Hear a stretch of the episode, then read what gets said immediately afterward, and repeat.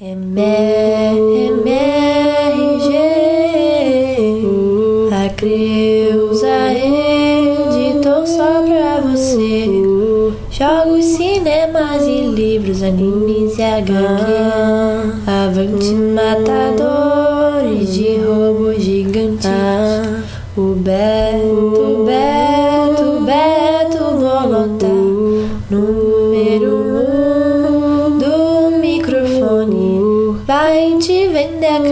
camisa do MRG.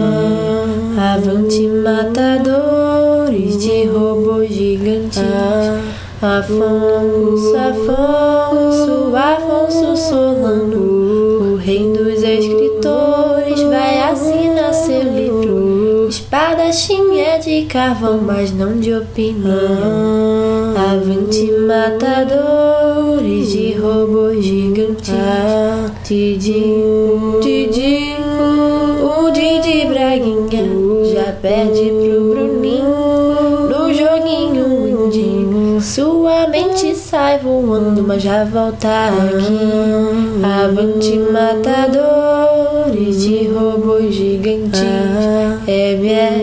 MRG já chegou aqui pra entreter você. Estou ouvindo a entrada e cantando assim. Avante matadores de robôs gigantes.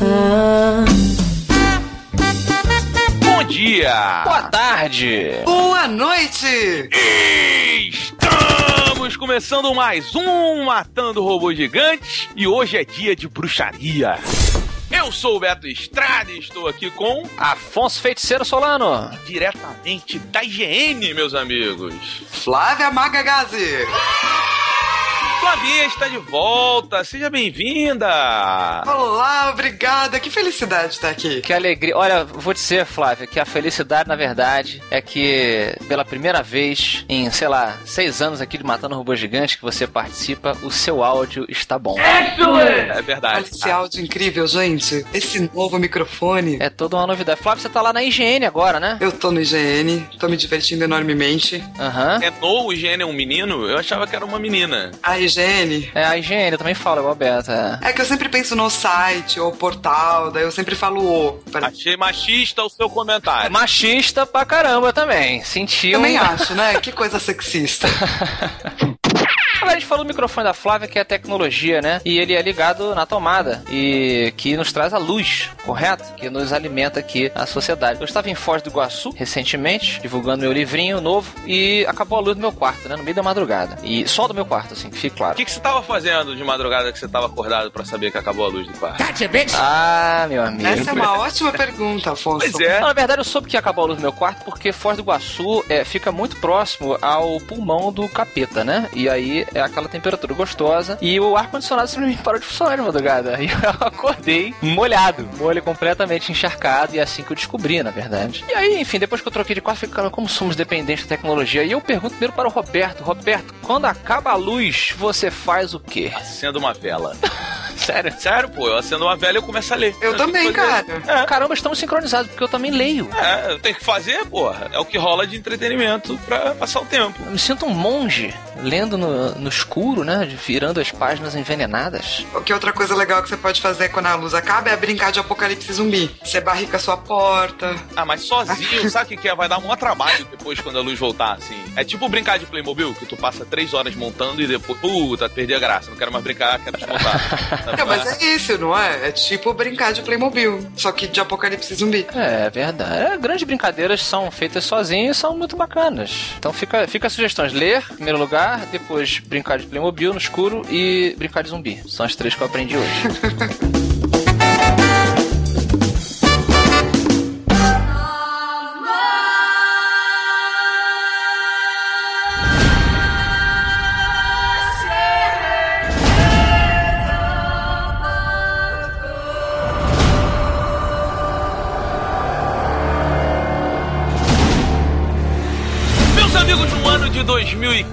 2015, o senhor Gerald Rivia, o Geraldão, voltou aos videogames e com uma promessa, hein, de revolucionar aquilo que conhecíamos como RPG em jogos eletrônicos. Porque a CD Projekt Red botou nas nossas mãos esta fabulosa obra chamada The Witcher 3 The Wild Hunt. Flavinha Gazi, traga-nos a sinopse desta épica aventura do Geraldão.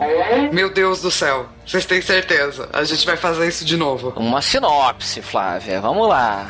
Vamos lá. Vamos lá, no terceiro jogo, Geraldão vai atrás de Siri, que era antes uma menina e agora não é mais, é uma mulher. E Siri está fugindo da Wild Hunt, que é uns povo bizarrinho, que querem dominar as galera e deixar o mundo todo triste.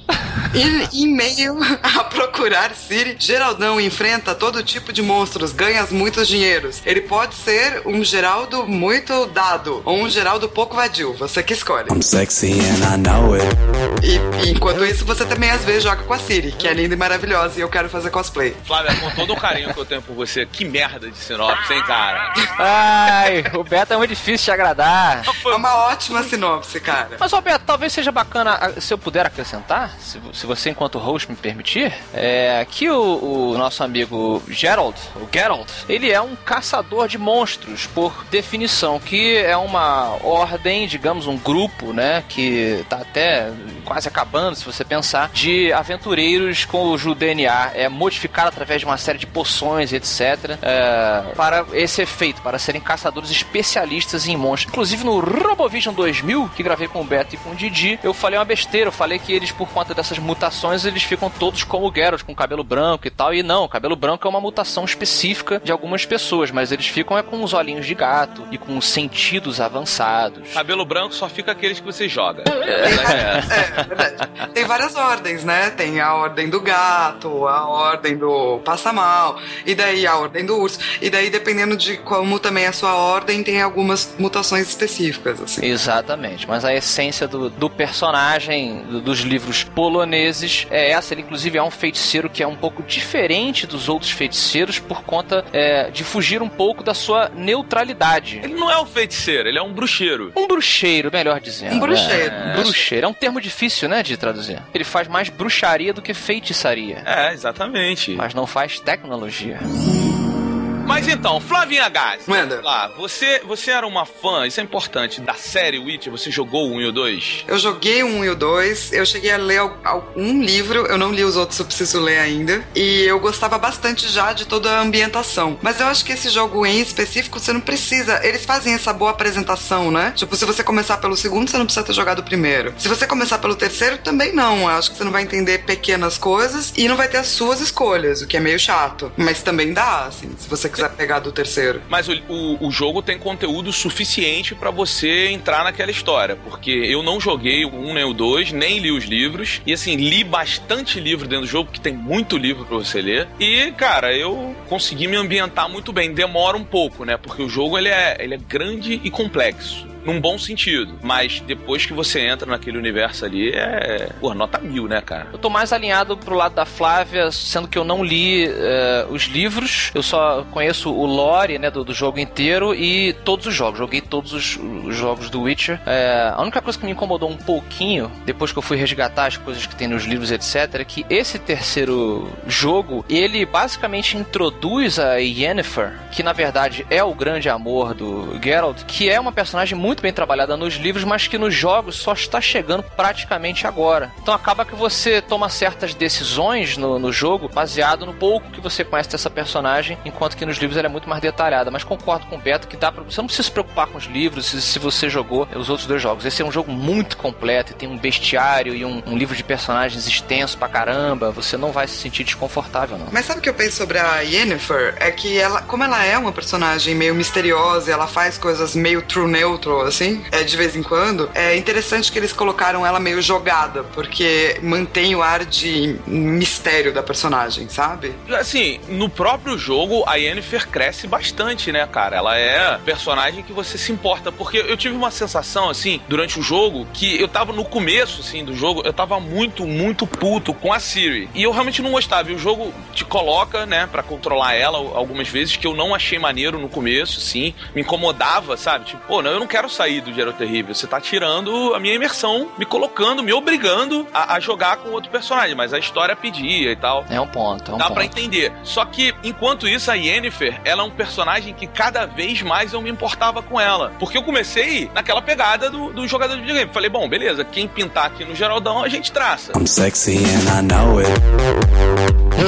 É verdade. Claro que o Beto ia jogar com esse. Não, mas pô, ó, É óbvio. Quem tinha dúvida, gente? Quem Não. tinha dúvida, levanta a mão. Ninguém levantou a mão. Quem jogou Dragon Age Mass Effect é assim, né, cara? Pô, quem Só que assim, o lance é, chegou um momento do jogo em que eu comecei a não fazer, porque a Yennefer começou a se tornar importante ali naquela minha imersão no jogo. Então, o meu Geralt de Rivia não faria isso com a, com a Yennefer, entendeu? Então, acabou que depois que a relação começou, todos os outros relacionamentos eu não desenvolvi nenhum, porque não era interessante pra mim. Cara, é, eu conversei muito isso com o Beto, o, o Flávio, enquanto eu tava jogando, porque eu realmente venho de uma herança da atriz, da ruiva, né? Da feiticeira lá, que eu joguei no primeiro e no segundo. E aí no final do segundo jogo ele descobre, quando ele já tá com ela, pra quem não jogou, ele tá, tá com esse- nesse relacionamento, ele descobre, depois que ele recupera a memória, que ele tinha um grande amor da vida dele, que é a Yennefer, que é um amor que depende, ou talvez não dependa, do desejo de um gênio que ele fez nos livros. Então tem toda uma coisa muito mais complexa. E aí eu. Sim, mas rapidinho, que essa história, ela também é explicadinha direitinho no jogo, e é legal. Exato, exato. Mas assim, foi muito difícil, cara. Foi muito difícil pra mim escolher entre o amar. Na verdade, eu amei as duas. Foi muito difícil, cara. É, Flávio, é possível amar duas pessoas? Eu acho que é possível amar 20 pessoas, não é? Eu acho, eu acho também. Eu sou uma pessoa casada, mas isso não significa que você não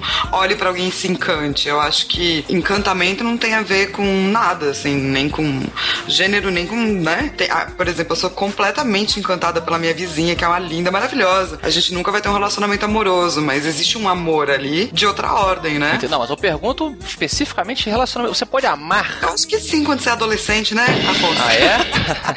Caralho, parabéns, Flávia. Palmas para a resposta da Flávia, cara. Sensacional.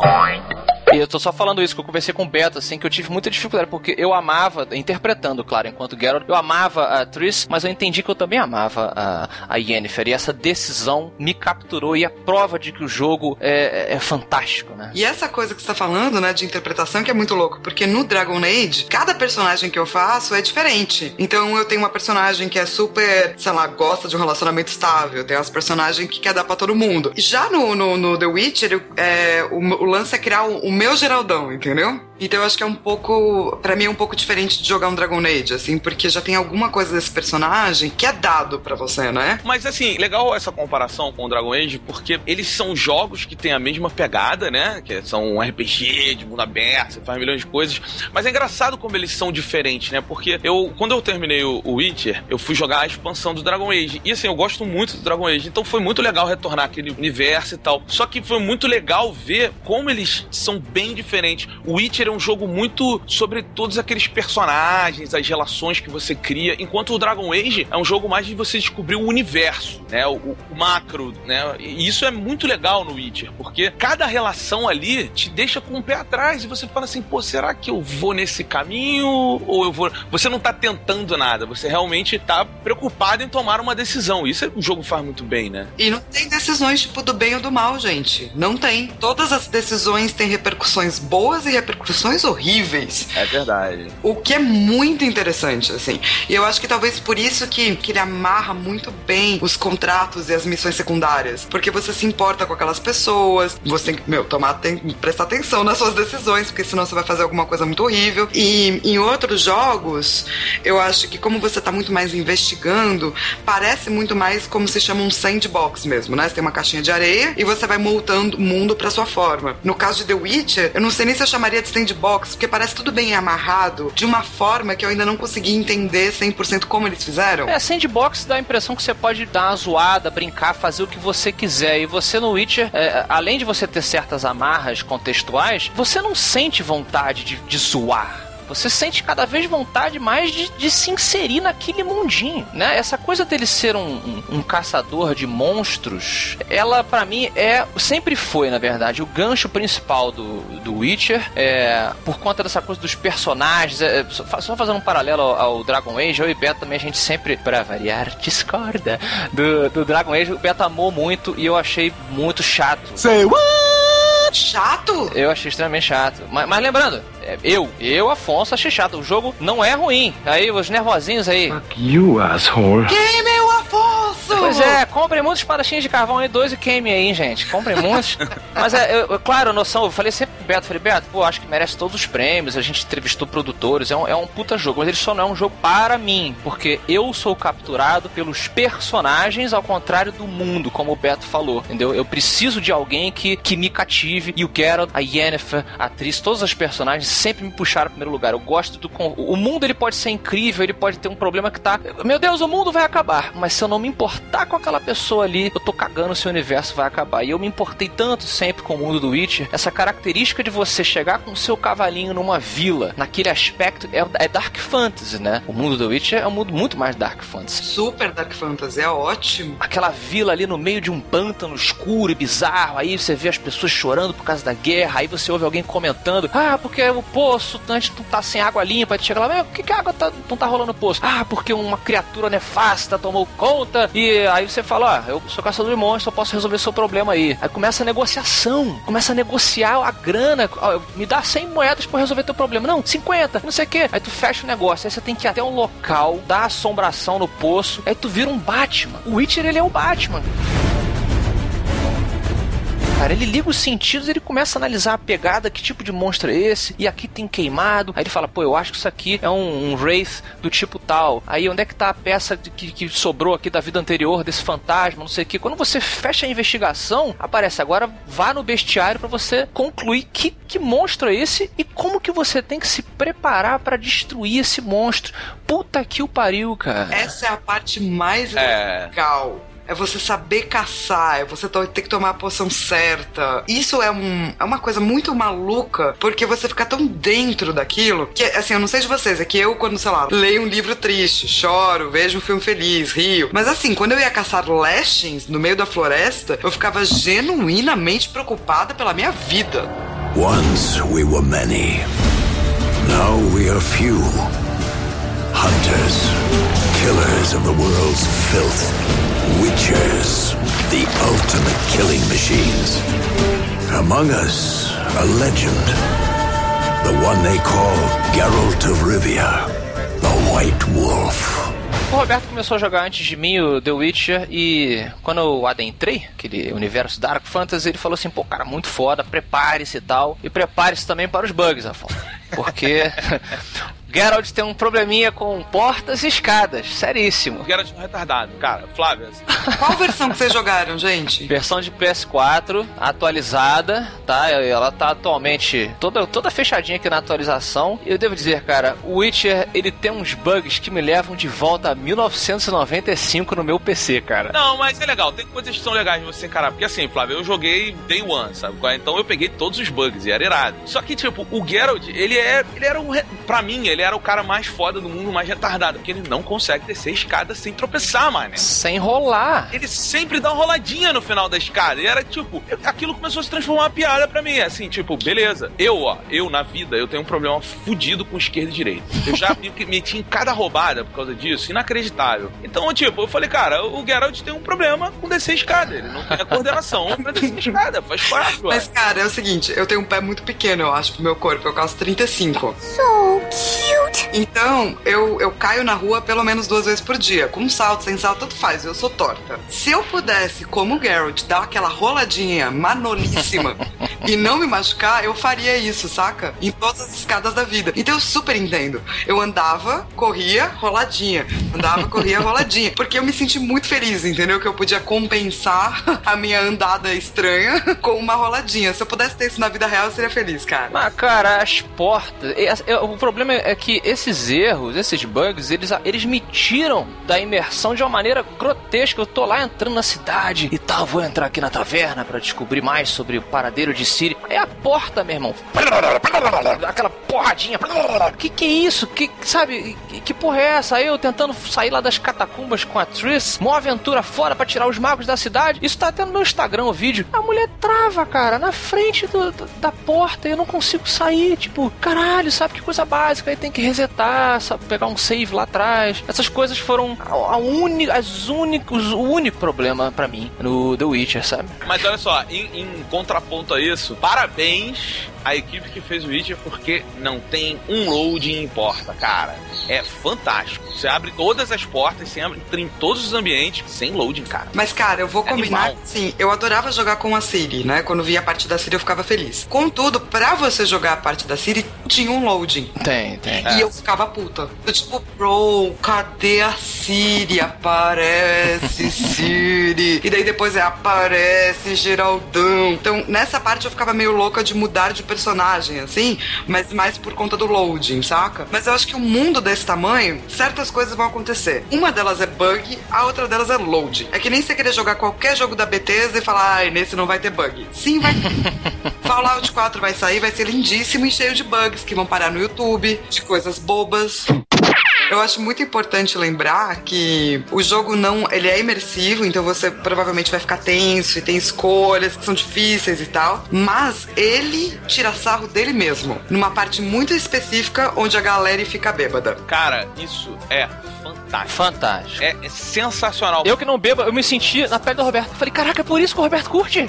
Porque é muito foda, Beto. É, mas tu foi até o final. Foi, é cara, é uma broderagem inacreditável. É muito, é muito bom, cara, porque eu acho que assim, e ele te dá a escolha, né? Isso Sim. que é legal, é tipo assim, cara, o que você quer? Você quer continuar bebendo porque o clima tá maneiro ou você tá bom? E é muito legal, cara, e esse desenvolvimento desses personagens nessa cena específica, porque você tá muito tenso. Ali tá um momento de tipo assim, cara, é isso, vai dar merda agora. É, Não, e é real porque é, é aquela coisa, claro, formam-se os arquétipos, né? A sua, entre aspas, esposa, namorada, bebe até certo ponto e fala: Ó, galera, meninos, divirtam-se, mas Geralt, não se esqueça que amanhã é um dia importante. Você, não, com certeza, com certeza. Aí quando ela sai, galera, pô, meu irmão, mulher, fica aí puxando tua coreira aí, ficam te sacaneando, então o tempo todo você vai, cada vez querendo beber mais, tu fica pensando, caramba, e aí, a responsabilidade ou a, bro- a broderagem aqui, né? Ah, eu escolhi broderagem, cara. Aê! Juntos somos a guerra, juntos estamos no mar. Nós estamos todos bêbados, bêbados de cair. E todos que não estiverem bêbados tenham fora daqui.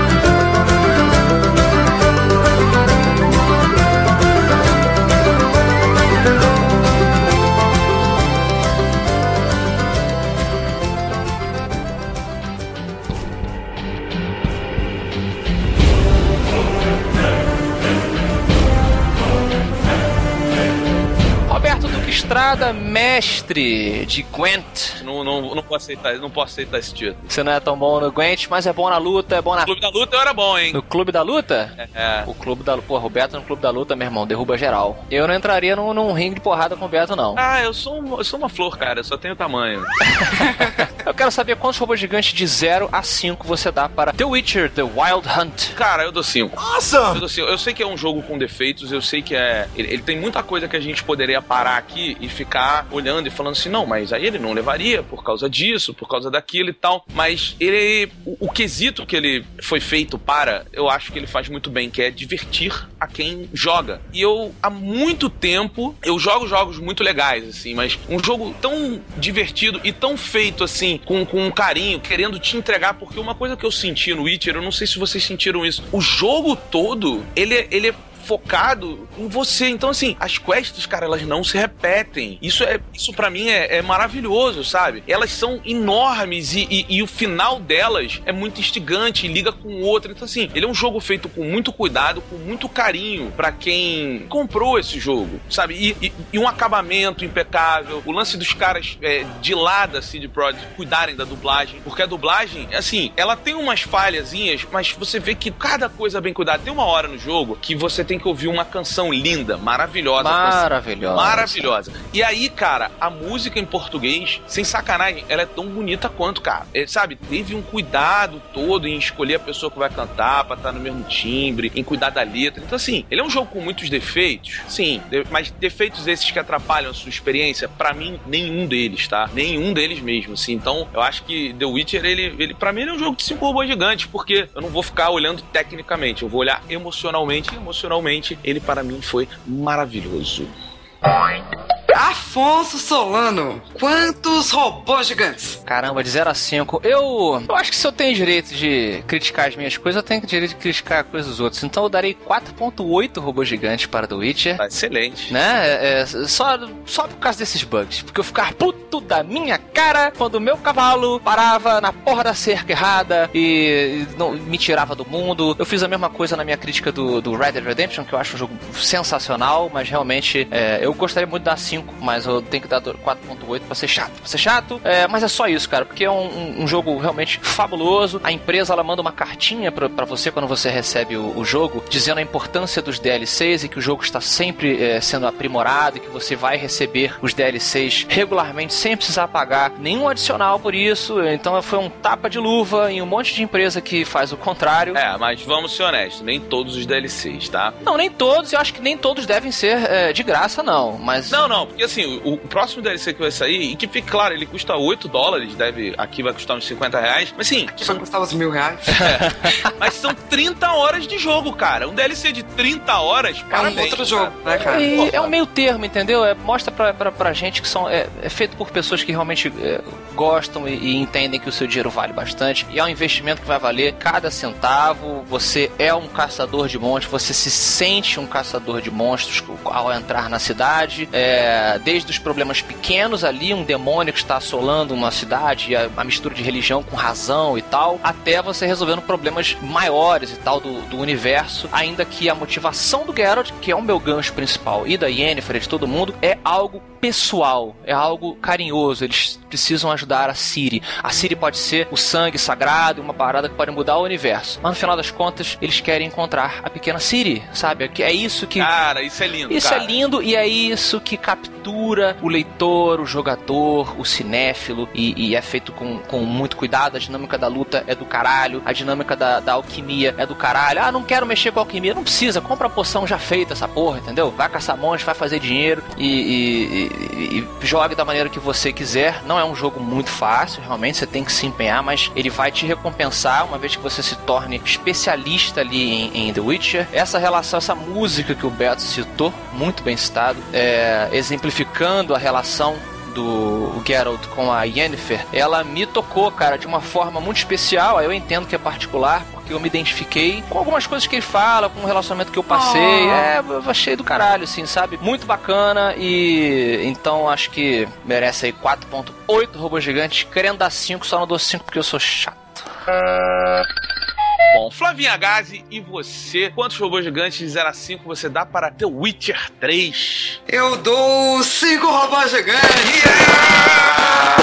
E eu vou dizer por quê. Existem problemas de câmera? Sim. Existem bugs diversos. É, se você quiser, você pode ficar num combate extremamente repetitivo? Pode também. O lance é, The Witcher vai mudar, eu acho, a maneira como a gente faz missão secundária em videogame. Porque a missão secundária de videogame, ela ainda é vai lá e pega pra mim, ela ainda é você fazendo mil vezes a mesma coisa. E por mais que você tenha os contratos, que é sempre você ter que matar um monstro, todos eles são extremamente bem fundamentados e tem uma história e, e geralmente tem escolhas. Então, é, eles fizeram a missão, criaram um mundo de uma forma que parece muito real. Não tem que ser realista, né? Porque senão perde a graça, afinal é videogame. Mas ele sente para você como muito real. E você não acha que você tá perdendo seu tempo e nem fica de saco cheio em absolutamente nenhuma missão. É só bacana. E isso eu nunca vi acontecendo. Nunca vi. Em videogame. Do tipo, cara, você fez aquela missão, é uma missão pequenininha, nada a ver. E todo mundo, nossa, aquela missão, que legal. Ele, eu acho que eles fizeram isso com tanto apreço, tanto carinho e um realmente um detalhamento tão grande que quando as pessoas olharem e falarem, cara, como é que a gente vai fazer nossas missões secundárias? A partir de agora a barra vai ser The Witcher. E como ele propõe essa mudança, eu acho que para um mercado inteiro, um amadurecimento, vai, de uma mecânica, eu acho que ele merece cinco robôs gigantes, independentemente das suas falhas. Eu vou dar cinco robôs gigantes essa porra também, que se foda. Tô mudando minha nota.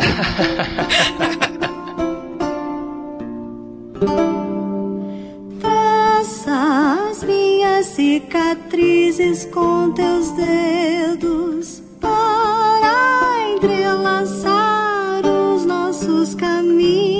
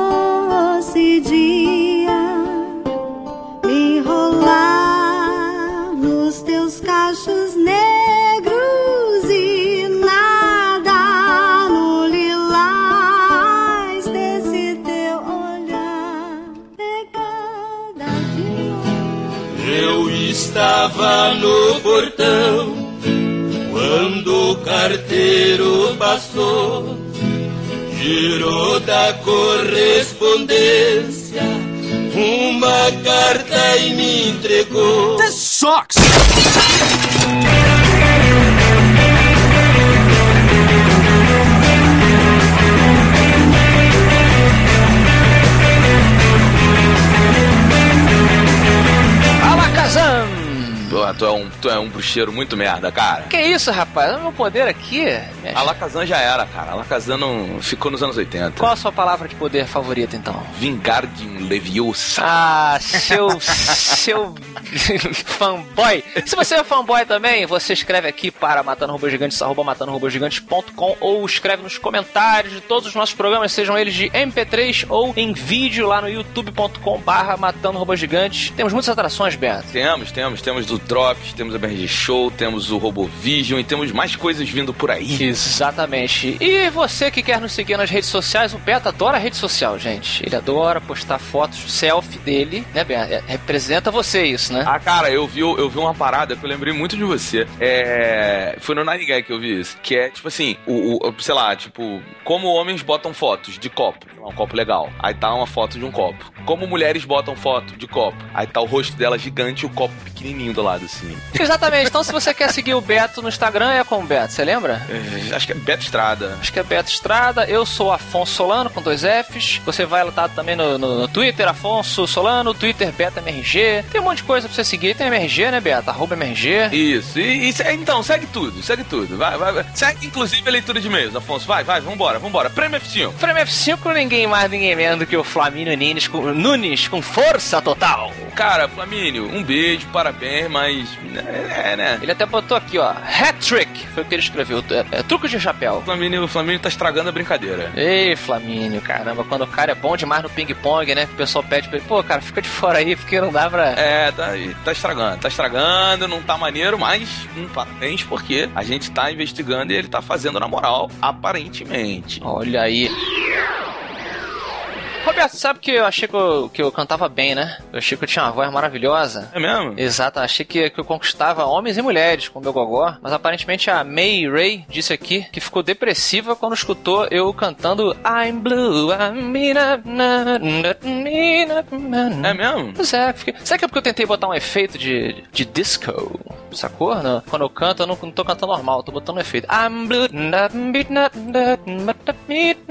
Não é legal cantar assim? Isso não é disco, cara. Não é um efeito de quê? Mix, né? Efeito mix. É, isso é o efeito... que o nego tem hoje aí, ó. Os, os equipamentos que são dados hoje, né? Pra quem não atinge o tom, é uma dessa. Ai, ai. Beto, é, parece que o Henrique Colasso atingiu o tom. Você pode ler pra gente? Cara, ele falou assim: Olá, míticos desmontadores de máquinas autômatas programadas para aniquilação da raça humana. Olá. Meu nome é Henrique Colasso, tenho 19 anos e moro em Curitiba. Atualmente faço cursinho para tentar entrar em economia na Federal do Paraná. Olha aí, vai ganhar dinheiro esse aí, hein? Ou não, do jeito que o Brasil tá, vai ficar ruim pro teu lado, meu. Invista, eu digo a todos aí, dane-se o dólar. Em breve estaremos todos negociando em é, tampinha de garrafa. Quando o mundo acabar, é isso? Quando o mundo acabar, fica a referência aí. Quem pegou, pegou. Tá bom. Escreva esse e-mail para falar de três tópicos do episódio anterior. A convidada Tamires, a nossa querida Taminhoca, a nostalgia dos jogos e o e-mail do Pedro Arthur. Vamos lá. Também possuo cabelos coloridos. Já tive várias cores como vermelho, amarelo, azul e verde. A minha primeira foi o azul, como a minhoca. Pintei meu cabelo no terceirão, vendo o vestibular chegando e pretensão de raspar a cabeça ao passar. Tomei a iniciativa de descolorir o cabelo e pintá-lo de azul, o que gerou muitas fofocas no meu colégio. Hoje tenho o cabelo pintado pela metade, agora está vermelho e mudo de cor por volta de três meses com a ajuda da minha linda e idolatrada namorada, que também já teve cabelo colorido. Ô, Vou aproveitar fazer um jabá alternativo aqui. Hum. O pessoal entrar no meu canal maluco lá, YouTube, youtube.com.br Hora Super, entrevistando a galera de cabelo colorido, Bento. É verdade, o Johnny tá lá, o Johnny é irado, cara. Que maluco, gente boa, velho. Ele é irado, ele é tipo um leprechaun, um ser mágico que surge na hora dos eventos. Mas ele surge com um sorriso muito conquistador, cara, não é? Tipo, Total, ele cara. vem muito, tipo, e aí? Aí tu fica feliz. Porra, ele é muito gente boa. Um beijo, Johnny. Ele continua aqui, ó. O ponto dos jogos nostálgicos é sim muito importante voltar sempre a jogá-los. Pois voltar a ser criança sempre é bom. Sinto em dizer que comecei minha aventura nos jogos pelo PS2 e não joguei os jogos mais antigos como Mega Man ou afins. Deixa eu fazer um, um adendo aqui. É, eu ouço as pessoas falarem isso, assim, ah, tipo, pô, que pena, comecei no PS2, pô, que pena, comecei no PS3. Cara, não é uma pena, assim, é, é que bom que você começou a jogar em algum momento. Ninguém é melhor porque começou no Atari. Eu sou, eu sou melhor que todos eles se eu comecei no Atari. Tá bom. Ah, Mas eu comecei no telejogo, então eu sou melhor que você, é isso? Com certeza, Ah, com certeza. porra nenhuma. lá. Isso não existe, isso não existe, Tô cara. brincando, tô brincando.